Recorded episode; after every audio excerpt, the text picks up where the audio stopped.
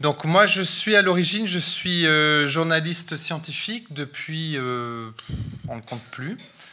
Euh, j'ai travaillé dix ans au quotidien Libération, j'étais à Paris, et puis j'ai travaillé sept ans pour Le Monde avant de travailler en, en freelance en fait pour différents journaux dans les domaines des sciences, notamment des sciences de la vie, et je me suis spécialisé dans deux domaines qui sont l'écologie et l'agriculture.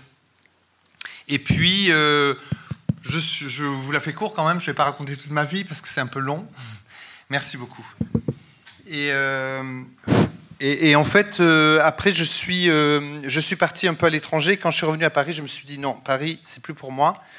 La ville, j'avais envie de campagne, donc je suis redescendu dans le sud parce que j'en viens à l'origine et je me suis installé en pleine campagne. Et quand vous êtes en pleine campagne, c'est formidable parce que vous êtes en l'occurrence en pleine garrigue dans l'Hérault mais euh, pour travailler, c'est plus compliqué. Voilà. Donc, euh, pour continuer ce travail, en fait, j'ai un peu basculé du journalisme à l'écriture de livres. Et j'ai eu la chance d'être accompagné par un éditeur qui est les éditions Belin, que je remercie. Et euh, pendant dix ans, en fait, j'ai fait, fait des, des, livres, à peu près 8 ou 10, je ne sais plus, euh, et toujours des livres d'enquête d'un côté et des livres euh, de ce qu'on appelle des beaux livres en collaboration avec, euh, avec d'autres, ce qui est aussi très agréable. Et les livres d'enquête, j'en ai fait sur les abeilles parce que c'était voilà, un intérêt que j'avais particulièrement. J'en ai fait aussi sur l'agroécologie, je vous en parlais ce soir, c'était Vive l'agro-révolution française. Et puis j'ai fait ce livre Manger écologique avec un point d'interrogation. Et, et, le dernier que j'ai fait, c'est sur l'agrotechnologie, en fait, euh, pour réfléchir à toutes les nouvelles technologies qui arrivent dans le monde agricole et quels, sont les impacts en fait de ces technologies. Voilà. Et puis, euh, je suis actif aussi au niveau associatif et euh, l'année dernière, le mouvement Colibri, que je ne connaissais pas ou pas vraiment, est venu me proposer de les rejoindre, ce que j'ai accepté bien volontiers. Et donc, depuis un an, je travaille au sein du, mouvement Colibri. Euh, ce mouvement, euh, pour ceux qui ne le connaissent pas, euh, a été créé à l'impulsion de Pierre Rabhi, qui est un agrobiologiste et philosophe, on peut dire, qui est aujourd'hui dans les Cévennes et qui a œuvré depuis bien, bien 30 ans pour une autre agriculture, pour essayer aussi de transmettre entre des pays du Nord et des pays du Sud euh, des expériences qui pouvaient se faire des deux côtés euh, euh, des, montagnes et, des mers, et puis pour pouvoir également, je dirais, hâter la transition écologique et humaniste de tout un chacun, que ce soit des individus ou des collectifs, et c'est vraiment la raison d'être de, Colibri. Colibri, c'est vraiment pas un mouvement, je dirais, classique, dans le sens où il délivre pas un prêt-à-penser on a un certain nombre de, convictions ou d'idées qui nous sont euh, fortes, enfin fortes et auxquelles on tient. Mais notre idée, c'est vraiment de, créer les outils euh, pour euh, réfléchir ensemble et penser par soi-même.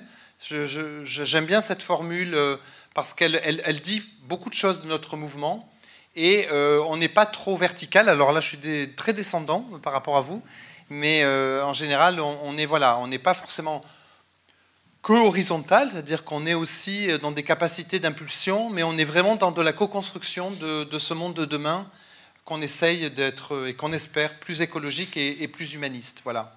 Et ce dont je vais vous parler ce soir, à la demande de, de nos amis du patronage euh, laïque, c'est euh, donc réfléchir avec vous sur quelle alimentation de demain. Ce que je vous propose en fait, c'est de donner euh, quelques éléments de repère que j'ai sélectionné euh, pour qu'on ait, en gros, qu'on partage un peu des éléments ensemble pour nourrir une discussion. Mais vu quand même le côté prospectif de, la question, moi je ne suis, pas, voilà, suis pas un chercheur, je ne suis pas un prospectiviste non plus, et je pense que cette question, tout le monde se la pose un peu, en tout cas plus ou moins, et que tout le monde aussi a des idées sur le sujet, et je pense que c'est bien de créer un, espace d'échange euh, pour cette soirée. Donc euh, je vous propose dans un premier temps de vous donner quelques repères et puis de euh, voilà d'échanger avec vous sur, le sujet et, et, assez librement. Le premier repère, donc c'est les questions que, qu'on peut se poser, me semble-t-il, autour de, de, ce titre, c'est voilà, comment nourrir donc de façon saine et équilibrée 11 ben, milliards d'individus à l'horizon 2050. comment préserver en même temps nos ressources naturelles? Comment maintenir des productions locales et faire vivre correctement nos paysans, et comment faire essaimer ces agricultures écologiques dont on pourra parler et ces modes de consommation euh, plus, euh, plus durables et où les consommateurs sont ce qu'on appelle aujourd'hui un peu des consommateurs, donc ont pris en main aussi euh, leur mode de consommation. Donc, il me semble que c'est quatre, questions qui, pourraient nourrir notre réflexion ce soir on pourrait y être pendant des jours, mais au moins essayer d'amorcer des choses ensemble euh, pour euh, peut-être aussi susciter des, des envies d'initiative et de rejoindre des initiatives qui peuvent exister, ne serait-ce que sur Paris. Je vous donnerai des éléments sur la crise écologique de l'agriculture productiviste, donc celle qui évidemment produit notre alimentation, le plus grand nombre.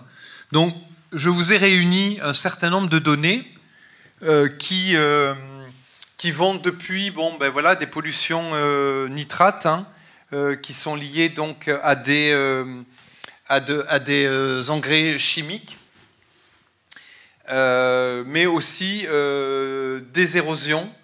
Donc vous voyez avec des, niveaux d'érosion qui sont assez disparates en réalité, des problèmes de disparition aussi euh, importante de la biodiversité dans l'espace rural. Euh, et ça, ça concerne absolument tout, euh, tous, les, tous les groupes d'organismes, mais notamment les. On a beaucoup parlé des abeilles, mais pas seulement. Hein.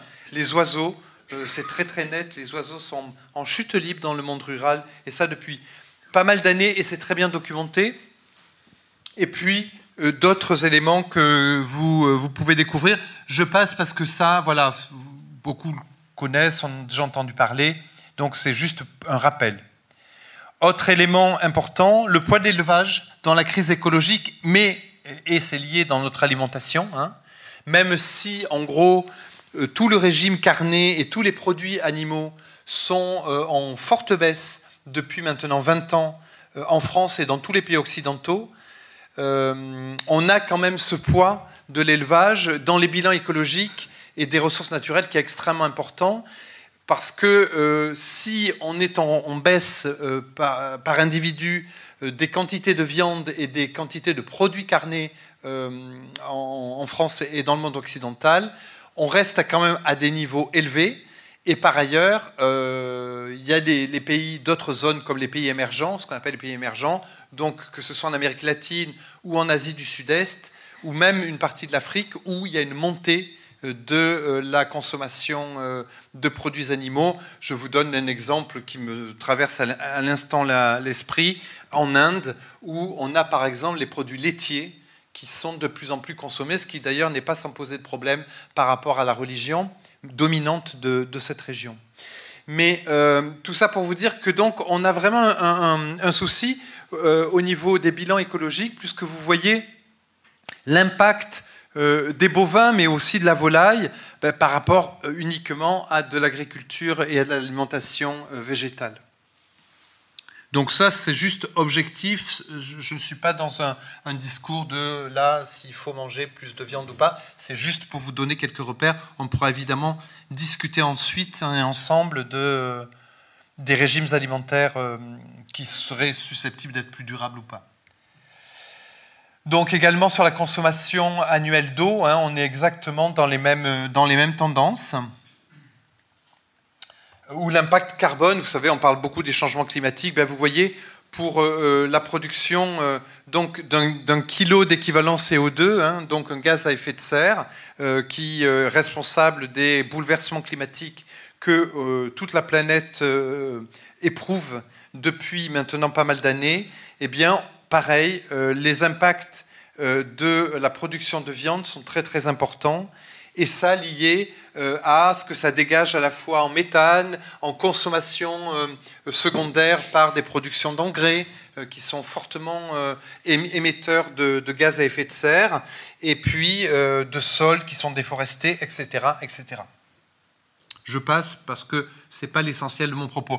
Autre élément aussi de, l'impact de notre alimentation, tel que de la structure euh, dominante de notre alimentation, c'est qu'en fait, on est euh, dans une... Alors même que notre pays euh, peut s'enorgueillir d'une grande richesse au niveau des territoires de, l'alimentation, avec beaucoup de diversité de, produits, de, de qualité, on a quand même des modèles très dominants, et je, je, reparle à nouveau là des produits animaux, parce que, par exemple, Là où hier on avait euh, beaucoup de, légumineuses, euh, notamment euh, pour le bétail, eh bien vous vous, rendez compte qu'elle était très répartie sur le territoire et aujourd'hui on est extrêmement réduit en zone de culture de légumineuses. Et les légumineuses, en gros, ça a une fonction au niveau écologique qui est, très importante parce que si vous prenez la luzerne, il y a une capacité en fait de, captation de l'azote de l'air, de les récupérer en quelque sorte au niveau racinaire et de les rediffuser dans le milieu immédiat. Donc, en quelque sorte, c'est un engrais naturel, on va dire. Et quand euh, on insère en fait des légumineuses dans une rotation de culture, eh bien, ça permet de lever le pied sur les apports d'engrais. Donc, vous voyez bien qu'il y a un impact, tout ça est évidemment lié. De la même manière, euh, vous voyez que, euh, euh, alors qu'on baisse les légumineuses, en fait, le modèle agricole dominant va passer de rotation blé-colza, en gros, à, de façon assez éparse dans les années 80 à extrêmement dominante dans les années 2010 et actuelles. Hein. Donc, toutes ces transformations vont avoir des impacts à la fois sur les, ressources naturelles, mais aussi sur euh, les produits euh, qui, euh, alimentaires et leurs coûts. Deuxième élément clé, une crise socio-économique des, producteurs de notre alimentation, chute du nombre d'exploitations. Je, le fais assez court parce que ça, vous en avez quand même pas mal entendu parler ces dernières années. Recul de l'emploi agricole. Je vous ai mis quelques, quelques données. En gros, on dit une à deux fermes disparaissent par heure. C'est une image, ce n'est pas une réalité purement scientifique, mais c'est une image et une tendance qui, elle, est valide. Je vais vous donner, voyez, euh, cette courbe qui, est, euh, qui nous est apportée par un, chercheur de, l'INRA. elle montre très bien que, quelles que soient les filières agricoles, on est dans la même tendance sur la chute des exploitations agricoles. Avec un vieillissement hein, de la population, puisque les plus de 50 ans sont passés de 33% en 2000 à 43% en 2007, et, ça continue. Donc on a un vrai, en plus, souci de transmission des fermes et de relève euh, qui peut être aussi lié, euh, ou en tout cas concomitant au fait que euh, les prix du foncier agricole sont élevés, on a du mal à installer des jeunes et dans le même temps, il y a de l'investissement qui se fait par, des, par du capital, des, des, gens qui ne sont pas du tout dans le milieu agricole, qu'ils soient français ou qu'ils soient étrangers. Vous avez entendu parler de temps en temps euh, de rachat de, fonds de pension ou de capitaux chinois, par exemple, notamment dans le Berry, euh, dans des proportions extrêmement importantes. Mais il n'y a pas que les Chinois, hein, il y, a plein d'organismes qui s'y intéressent. Euh, et dans le même temps qu'il y a une disparition évidemment d'un nombre d'exploitations, ben vous avez un phénomène de concentration, c'est-à-dire que vous avez une disparition en fait des petites et des moyennes exploitations et une progression très forte des grosses exploitations. Donc on est vraiment dans un phénomène de concentration et ce que nous vivons en France, c'est vraiment une, situation qui est vécue à l'échelle européenne euh, de la même manière. Dernier élément un peu de cette crise économique, revenu et endettement. Euh, là, euh, ben, ce chiffre qui est, important, je vais vous le réactualiser, il est aujourd'hui de plus de 182 000 euh, en moyenne par exploitation. ben voilà, ramenez-le à vos, budgets à vous. Hein. Vous voyez à quel point c'est très préoccupant. C'est-à-dire qu'on a quand même poussé en 50 ans d'agriculture intensive, ou en tout cas intensifié, on va dire, on a poussé quand même à l'endettement de nos agriculteurs, donc de nos producteurs alimentaires, euh, par des tas de, biais hein, d'ailleurs. Euh, ça peut être à la fois pour gagner en surface, pour gagner en nombre de têtes, de bétail, mais aussi euh, pour l'équipement. On a un suréquipement en France dans les, dans les fermes, qui est un sujet très très préoccupant. Et tout ça fait que on a euh, des, niveaux d'endettement qui fragilisent terriblement les exploitations, qui posent aussi d'ailleurs un problème sur la transmission, parce que quand vous avez des fermes qui sont surendettées, ce sont des fermes qui vont avoir euh, de, une grosse difficulté à trouver des, repreneurs. Donc avec des niveaux aussi euh, de, de, part de l'agriculture dans le PIB national bah, qui ne cesse de baisser. Vous voyez que dans les années 30, l'agriculture représentait 30% du PIB. On en est aujourd'hui à euh, à peu près 1,5%.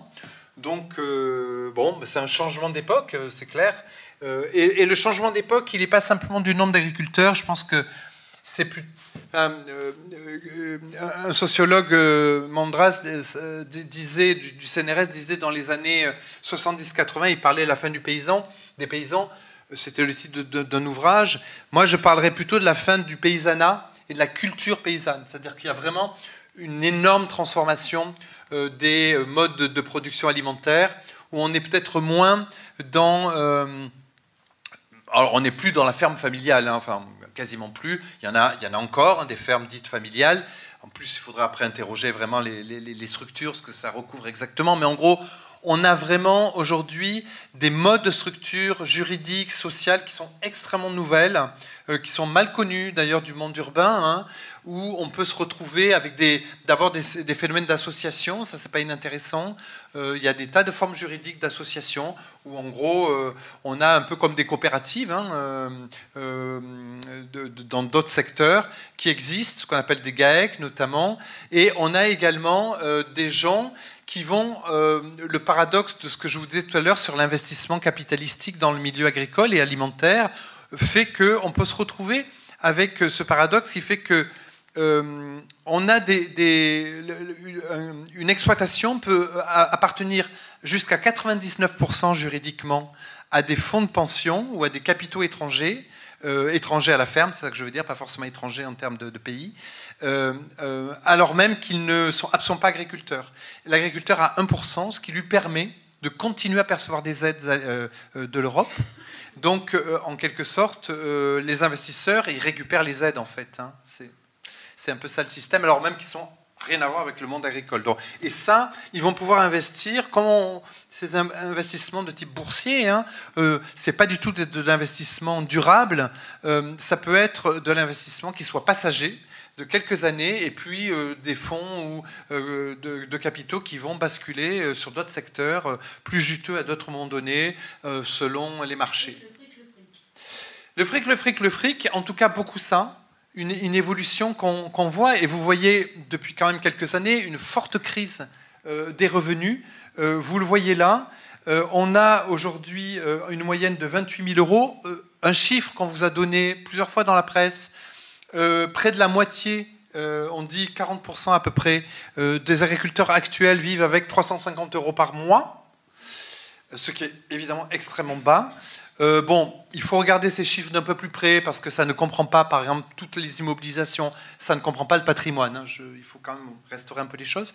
Mais c'est vrai qu'en termes de revenus, il y a beaucoup d'agriculteurs. C'est plus qui, qui tirent le diable par la queue. Je veux dire, c'est vraiment qu'ils sont en énorme difficulté et euh, beaucoup euh, d'agriculteurs sont, d'où les courbes hein, de, disparition des fermes. Si je vous donne tout ce contexte agricole, c'est qu'évidemment, c'est eux qui produisent notre alimentation.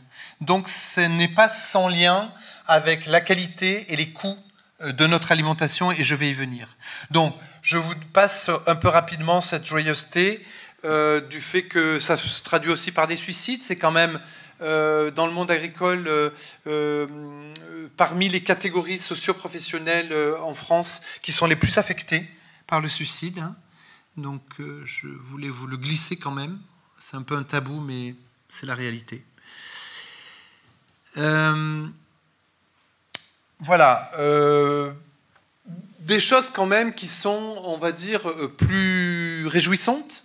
On a des pesticides en baisse, mais encore trop. Hein, alors voilà, on peut voir le, verre à moitié plein ou, à moitié vide. C'est clair qu'on est en baisse. Alors, pas parce que, honnêtement, enfin moi c'est mon analyse, pas parce que nos agriculteurs, dans leur immense majorité, sont devenus des écolos, mais juste dans leur immense majorité, ils sont devenus plus pauvres. Donc quand on est plus pauvre, on essaie de faire des économies. Et quand on fait des économies dans le monde agricole, le meilleur moyen, quand on est en production alimentaire, c'est de réduire les, coûts de production. Et les premiers coûts de production qu'on essaie de réduire, c'est ce qu'on appelle les intrants, c'est-à-dire tous les pesticides et les, engrais et les passages évidemment de tracteurs, euh, donc de gazoil, euh, d'hydrocarbures euh, utilisés. Hein. Donc il y a une réduction, on le voit très clair, très net depuis maintenant 15 ans, liée en partie, je pense, et en grande partie à des problèmes de, coûts et de moyens, mais aussi parce que dans un certain nombre de professions, et maintenant ça s'est bien documenté, il y a des impacts sanitaires évidemment de ces pesticides. Euh, et même des, engrais au niveau de l'eau et des impacts que ça a pour toute la population qui va boire de l'eau qui va être contaminée par, euh, par euh, des, des, engrais azotés. Et au niveau des pesticides, c'est particulièrement vrai pour les professions viticoles, arboricoles, hein, des fruitiers, où on sait que c'est des cultures qui sont extrêmement traités. Et donc, ces catégories agricoles, des agriculteurs, sont les premières exposées. Il ne faut jamais l'oublier. Avant vous, consommateurs, euh, qui pouvaient consommer, euh, quand vous ne mangez pas bio, qui pouvaient consommer des produits euh, ben, voilà, où il y a des traces de pesticides, je parle bien de traces, les premiers exposés, c'est ceux qui les émettent et ceux qui les pulvérisent, et c'est en général les ouvriers agricoles, voire les chefs d'exploitation. Et donc, ces deux raisons, économiques et, de santé, fait qu'il y a une baisse. Alors, il n'y a pas une baisse du tout généralisée, c'est-à-dire que, vous voyez, ce qu'on a beaucoup baissé, c'est les insecticides, c'est-à-dire ce qui tue donc les, les, insectes non désirés, on va dire ça comme ça. Mais ce qui reste quand même relativement important, c'est les herbicides, le fameux Roundup qui défraie la chronique depuis un moment, qu'on accuse d'être cancérigène. Hein. Et puis, euh, beaucoup, beaucoup, surtout, les fongicides, c'est-à-dire tout ce qui va combattre les champignons euh, des cultures, en particulier pour les grandes cultures, hein, euh, les céréales. Bon, je vous passe ça rapidement. Il y a une mesure depuis maintenant Sarkozy, 2007, donc depuis 10 ans, qui s'appelle le plan, le. Alors, il s'appelait euh, le plan euh, Ecofito qui devait diviser par deux, bon, on n'y est pas arrivé. Euh, donc voilà, chaque fois on, le, prolonge, on redonne une nouvelle perspective, etc. Mais la réalité fait qu'en fait, on n'est pas sorti de l'auberge. Je, je, vais peut-être moins décliner toute cette partie, parce que ça, c'est une partie. on y reviendra si vous voulez. Donc ça, c'est plus, euh, voilà, c'est plus sur des, modes agricoles. Je voudrais revenir sur un point de consommation qui me semble important avant de, peut-être échanger sur quelques points sur euh, l'agriculture de demain avec vous.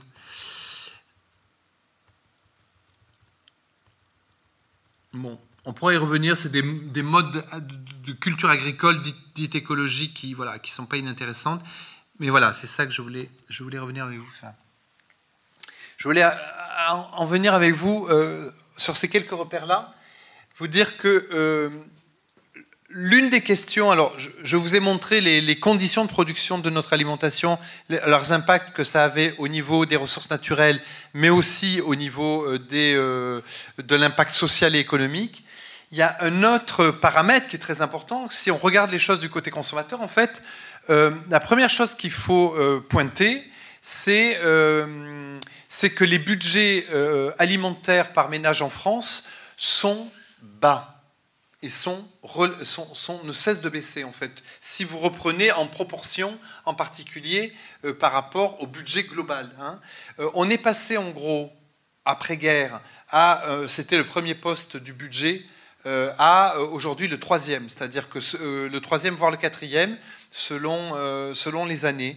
C'est-à-dire que ce qui est en tête c'est le logement, euh, les transports. Et ce qui est venu s'immiscer avant euh, l'alimentation, c'est tout ce qui est euh, loisirs, IFI, téléphone, voilà. voilà. Pardon? Les boîtes à malice, comme vous dites. Donc, tout ça pour vous dire que moi, ça me questionne.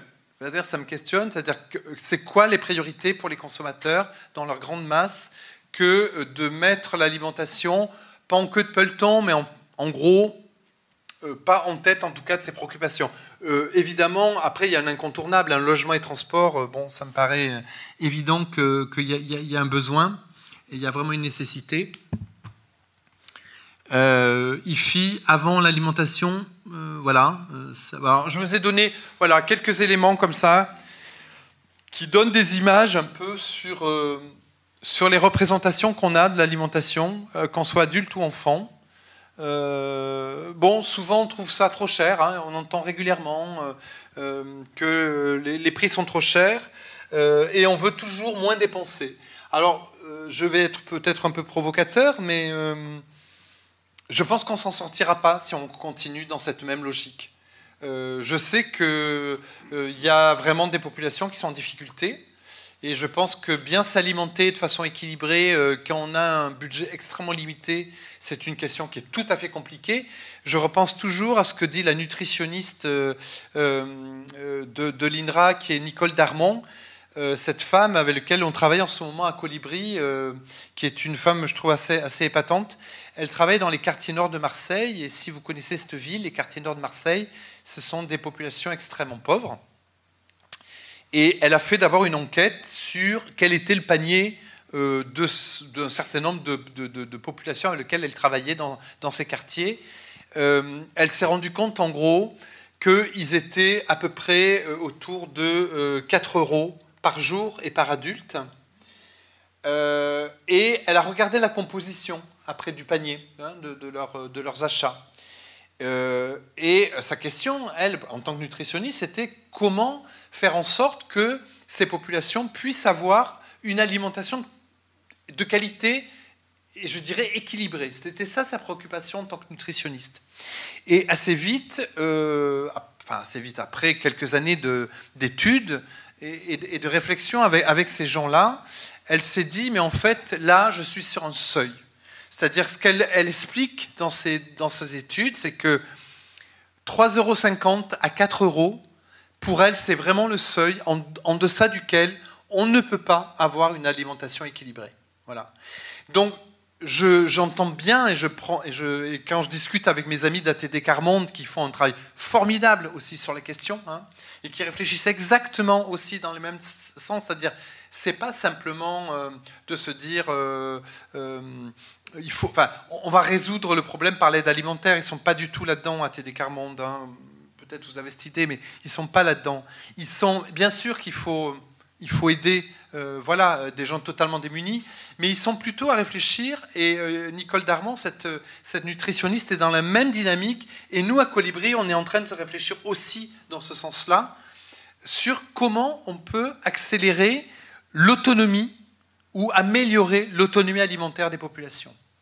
Et plutôt l'autonomie alimentaire vers une alimentation de qualité. Donc après, la notion de qualité, je pense que euh, ça demande à être discuté. Parce que tout le monde peut avoir une définition qui peut être différente de la qualité. D'ailleurs, euh, tout à l'heure, on va s'amuser, je vous poserai la question, pour savoir qu'est-ce que vous entendez par qualité. Tout ça pour vous dire que euh, réfléchir à comment je peux améliorer l'autonomie alimentaire de, la population, ça implique beaucoup de choses.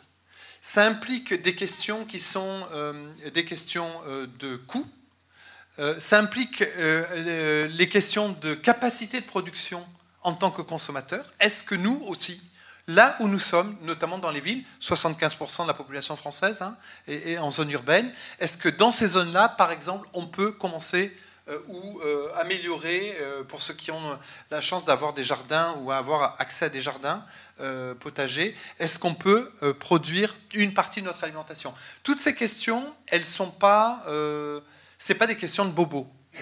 Vraiment, j'insiste là-dessus parce que c'est vrai qu'on pourrait se dire, ouais, c'est sympa les jardins, les jardins partagés, le coup du dimanche, etc. C'est pour une certaine population. Oui, et c'est bien le problème. Aujourd'hui, c'est vrai que c'est réservé à une certaine population, et c'est très bien ce que montre cette nutritionniste dans les quartiers nord de Marseille. C'était son, son analyse suivante. Elle disait, mais enfin, ces gens, ils vont prendre le métro à Marseille, traverser toute la ville pour aller au quartier Noailles. Quartier Noailles, c'est un marché euh, qui est cosmopolite, où on trouve les prix les plus bas de toute Marseille, voire de toute la France, qui viennent de partout, en cargo. Euh, c'est des prix défiant toute concurrence, qui fait que ces populations de Marseille traversent la ville pour avoir, euh, pouvoir se nourrir. Hein. Euh, et donc, elle, elle se dit, mais c'est quand même un paradoxe, alors que dans le même quartier, j'ai repéré quelques jardins, mais là, ils n'y ont pas accès. Pourquoi ils n'y ont pas accès? Je ne sais pas, comment vous... Vous avez une idée pourquoi ils n'y ont pas accès? Pardon les, gens qui y travaillent ne sont pas des agriculteurs, ils ne savent pas comment faire des cultures, comment cultiver euh, des, plantes euh, alimentaires. Oui, il y a, il y a cette... Même, même s'il y a des jardins, je vois Bien sûr. Il y a, il y a, vous avez raison, il y, a, il y, a, cette première chose qui vient, c'est-à-dire c'est une question de culture, il y a une question d'éducation. On a totalement rompu le lien avec euh, notre euh, nos, racines agricoles. Hein. tout le monde avait, il y a, quelques années, avant-guerre, mais même après-guerre, hein, tout le monde avait la famille agricole, c'est aujourd'hui euh, largement fini. Euh, vous avez raison, mais il n'y a pas que cette raison. C'est-à-dire que des gens qui, même, ben voilà, sont, sont pas des producteurs, on, on font un autre boulot, ont juste pas le temps. ils n'ont pas accès aussi parce que cet espace n'est pas pour eux, en fait. Voilà. C'est-à-dire que c'est culturellement, pour certains, euh, d'un certain niveau, c'est plus un genre de, d'espace, si vous voulez, de loisirs, auquel, finalement, ces loisirs-là, ils n'ont pas, voilà, ils pas l'accès, c'est pas pour eux. Quoi, c'est pas, voilà. Vous croyez vraiment qu'il y a suffisamment de surface cultivable dans le quartier nord de Marseille, que je ne connais pas du tout d'ailleurs, pour alimenter la... Absolument pas. Ah non, ah non, non, non, je vous rassure tout de suite, enfin, je vous rassure. Ah non, non. Ah non, non, pas du tout. Ah non, non, je vous dis pas du tout euh, que ça va résoudre le problème alimentaire des populations, par exemple de Marseille. Non, non, pas du tout. Je vous disais juste de comment on peut euh, à la fois euh, améliorer peut-être un peu l'ordinaire, parce que quand même quand on est à 3,50 à 4 euros, c'est voilà, vous imaginez, vous faites vos courses, vous imaginez. Comment on peut améliorer et comment surtout on peut être un peu acteur aussi de son alimentation et d'un coup regarder son alimentation autrement, peut-être rentrer dans du troc à des moments donnés. Et elle, en tant que chercheuse, elle s'est dit mais tous ces gens ils vivent en bar HLM. Tous ces gens, ils ont des, ils ont des, balcons. Et en fait, euh, elle était en train de réfléchir, ce que je trouvais plutôt une, une, idée intéressante. Elle disait, mais en fait, euh, eux, ils peuvent faire des semis là où euh, les jardins alimentaires, ils n'y ont pas accès. Donc, il peut commencer à, faire, un peu de l'échange. Mais, mais vous avez raison, il y a un peu un gap culturel, il y a une question de culture et d'éducation à, ça. Mais vous savez, euh, Pierre euh, Rabhi, euh, quand il a commencé son travail, et il en est là aujourd'hui dans sa réflexion, hein, il dit en fait on s'en sortira pas de la crise alimentaire dans laquelle on est si on ne se remet pas nous aussi, chacun à notre niveau, à produire de l'alimentation. Ce qui ne veut pas dire à produire toute notre alimentation. Ça veut dire juste qu'il y a un moment donné, un peu partout où on est, on a des, capacités de se remettre en lien dans des productions alimentaires. Je ne vous dis pas que ça règle le problème alimentaire, surtout dans les villes. Et d'ailleurs, vous discutez, enfin, vous vous rendez compte vous-même, il euh, n'y a pas d'espace pour ça. Aujourd'hui, on développe, par exemple, sur Paris, euh, des, euh, des, cultures sur, les toits qui ont plein de vertus, voilà, notamment isolantes, qui font abaisser pendant l'été de quelques degrés possiblement. Il y a plein de projections qui nous le disent, hein, les températures pendant l'été, donc ça pourrait être intéressant. Mais je suis d'accord, on, est hors proportion. Euh, voilà. Simplement, le lien que ça crée, le lien d'échange, et d'ailleurs, les premiers bilans, ils sont moins en quantité alimentaire que dans la qualité de l'échange qui est créé dans ces espaces. Et ça, c'est pas rien. C'est pas rien. Euh, il y, a un bilan qui est assez joli sur les jardins à Paris, par exemple. Euh, tous les jardins partagés. En fait, il y, a des études qui ont, montré que beaucoup de gens viennent, en fait, pour échanger des recettes pour s'échanger des recettes, pour parler de son pays, pour parler de sa culture, donc de tout type de culture.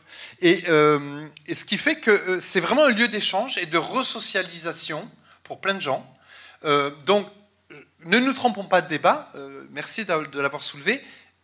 je ne vous dis pas que la solution alimentaire, notamment dans les villes, 75%, donc de la grande majorité de la population, c'est par les jardins en ville, mais se remettre dans cette dynamique-là, euh, remettre par exemple des ceintures vertes dans, dans, les villes, ça me semble être la voie qui était indispensable, non suffisante, mais indispensable. Redonner une qualité et un espace, si vous voulez, à l'agriculture. Typiquement, euh, il y a une étude qui, à Rennes, par exemple dans la métropole de Rennes, qui a été menée euh, à l'agrocampus euh, de Rennes, qui était assez intéressante, qui réfléchissait à comment on peut être autosuffisant pour la ville de Rennes, par exemple. Alors, ils ont regardé deux scénarios. Ils ont regardé un scénario d'une type de consommation constante, c'est-à-dire celle qui est majoritaire actuellement à Rennes, euh, on la, projette avec une, évolution démographique à Rennes 2030. Euh, ça, c'était le premier scénario. Et le deuxième scénario, c'était en réduisant euh, un certain nombre d'aliments, notamment des produits carnés, qui sont consommateurs de surface. Je vous renvoie à mes premiers schémas. dans le premier scénario, ça voulait dire que la métropole de Rennes augmente la taille de ces espaces cultivés, donc dans tout ce qu'on appelle les ceintures vertes, hein, de 2,5.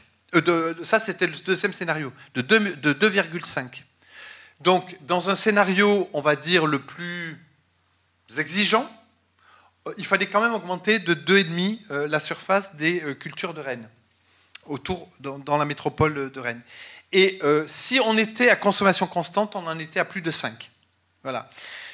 Ça vous montre le gap sur une ville comme Rennes, euh, le, défi euh, de euh, remettre, de se mettre dans une perspective d'autosuffisance, ou en tout cas d'approcher une autonomie alimentaire. Mais de toute façon, ne nous trompons pas, les villes et les grandes villes, et plus ça ira, plus on ira vers des tailles de villes importantes, elles ne sont pas faites pour produire. On a créé une, les villes ne sont pas des lieux de production alimentaire. On peut Produire en partie, c'est ça que je veux dire. On peut produire sur des balcons, on peut produire sur des toits. Il y a, il y a plein de projets, il y a des projets de ferme verticale, par exemple, qui sont nés dans plein de villes euh, dans le monde, qui sont encore plus ou moins prototypiques, hein, euh, où on imagine, on se dit, ben voilà, on ne peut pas gagner en surface, on va gagner en, hauteur. Bon, ben voilà, il y a des, des idées d'immeubles de production. Pourquoi pas? Mais en rapport d'échelle, je vous l'accorde parfaitement, on, ne réglera pas le problème alimentaire simplement en, donnant une partie de cette alimentation, on va aussi redonner une place à l'agriculture qui est un peu perdue, parce que c'est un peu loin, quoi. Hein. Et plus on va être dans cette euh, distance par rapport à notre alimentation, plus, à mon avis, on va avoir des difficultés à remettre, euh, je dirais, les, capacités de production dans le bon ordre, et notamment à y redonner de la valeur. Je vous disais tout à l'heure sur les prix, euh, si on n'augmente pas notre budget alimentaire, je pense qu'on s'en sortira pas. Euh, et ça, c'est pas simple, parce qu'il euh, y a plein de populations qui aujourd'hui, vous leur dites ça, vous, êtes gentil, vous gagnez combien? Et, là, on a, une discussion de revenus. Moi, je me dis, mais écoutez, on, a, on a une sécurité sociale. On sait l'impact de l'alimentation sur la sécurité sociale, sur notre santé et donc sur la sécurité sociale. Est-ce qu'il n'y aurait pas à envisager, comme d'ailleurs ça avait été envisagé à, d'autres moments hein, de, l'histoire, euh, à euh, de la sécurité alimentaire, c'est-à-dire des caisses où, en fonction des revenus euh, et, des, ressources, on puisse avoir de l'aide alimentaire, mais qui ne soit pas de l'aide au coup par coup par les restos du cœur ou par des associations caritatives, mais plutôt des aides qui sont vraiment des aides à mieux manger et aussi à mieux produire. Parce que tout ça est lié. Tant qu'on n'aura pas euh, investi davantage sur notre alimentation, d'une façon ou d'une autre, c'est-à-dire aider ou pas, euh, les producteurs, ils s'en sortiront pas. Euh, vous ne pouvez pas continuer à avoir des prix du lait aussi bas. Vous ne pouvez pas avoir, continuer à payer des, des, fruits et légumes aussi bas dans les étals des supermarchés, qui parfois et souvent d'ailleurs viennent de l'étranger, parce que euh, de l'Espagne, du Maroc euh, ou euh, des Pays-Bas, qui sont produits, ou, d'autres pays, hein, qui sont produits avec des ouvriers agricoles qui sont sous-payés par rapport à, nos, salaires à nous, ça, cette concurrence-là fait que jamais nos agriculteurs ne pourront s'en sortir. Vous pouvez faire tous les plans que vous voulez, c'est incontournable cette question-là. Donc cette question, elle nous est posée à tous elle n'est pas que simplement au gouvernement par rapport, euh, je ne sais pas, à la grande distribution. Non, non, nous, on a un pouvoir là-dedans. Je veux dire, euh, consommer est un acte politique. Donc, il y a un moment donné, il ne faut pas se tromper. Voilà. Donc voilà, je vous lance des pistes comme ça, parfois un peu, un peu provocatrices.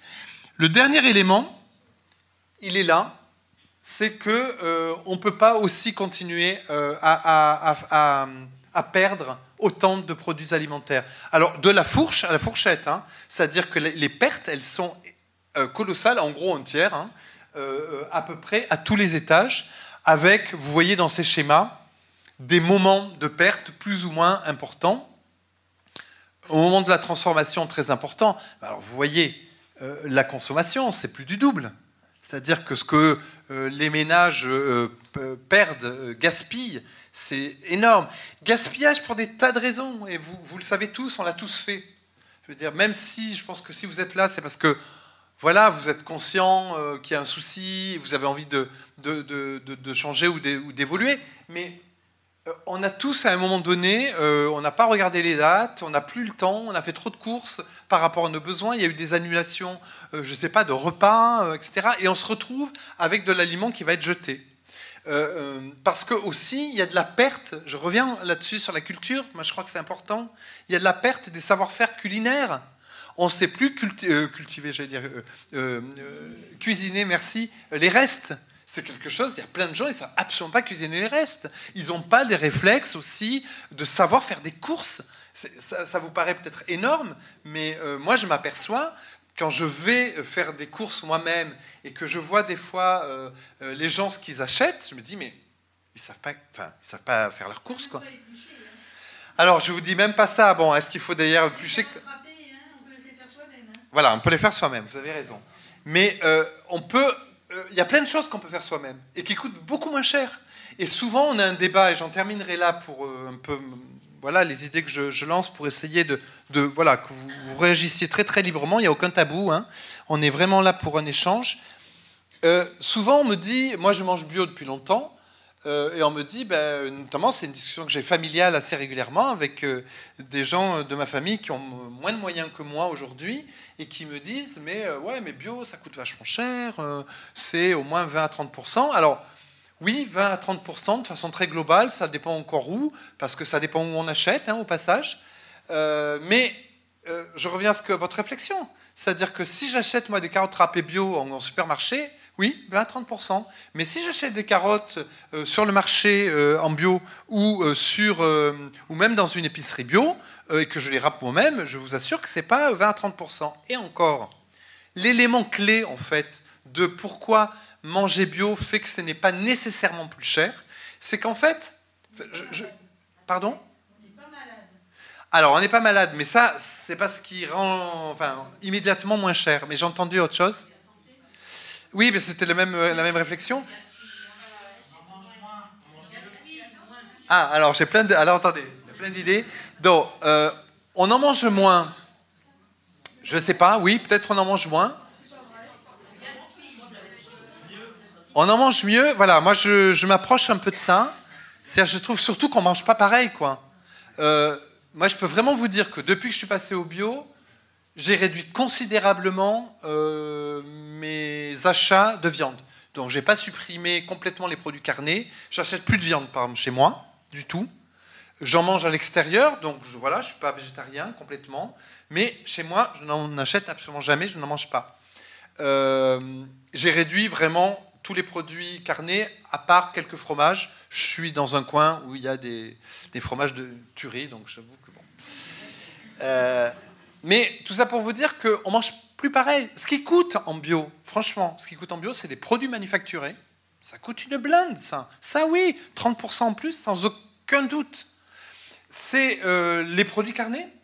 Euh, c'est les produits transformés, c'est-à-dire ce que vous n'avez pas fait vous-même. Dès que vous achetez, voyez, des produits euh, faits par, même pas, je vous dis, même pas par l'industrie, mais par un producteur vous n'avez pas fait, là, la différence, elle est importante. Mais si vous faites, si vous cuisinez en fait les ingrédients de base en bio, je vous assure, vraiment pour l'avoir fait pendant des années et pour regarder euh, mes, budgets, j'ai regardé mes budgets pendant, pendant des années, j'ai regardé, j'étais dans une AMAP, j'ai comparé, etc. les prix. Je vous assure que je ne dépensais pas plus. Mais parce que j'avais changé ma façon de m'alimenter, je cuisinais plus, j'avais changé ma structure d'aliments, j'étais beaucoup moins dans des produits transformés, j'avais beaucoup moins de produits carnés, et à l'arrivée, beaucoup plus sur donc, du végétal, et beaucoup plus sur des légumineuses, par exemple, en substitut de produits carnés, et à l'arrivée, effectivement, euh, ma consommation, euh, enfin, mon prix était, euh, était pas plus élevé. Voilà. Après, moi j'investis mais ça c'est mon choix. J'investis vraiment dans l'alimentation. C'est pour moi quelque chose qui est extrêmement important, auquel je tiens. Voilà. Après, voilà. Donc je m'arrête là.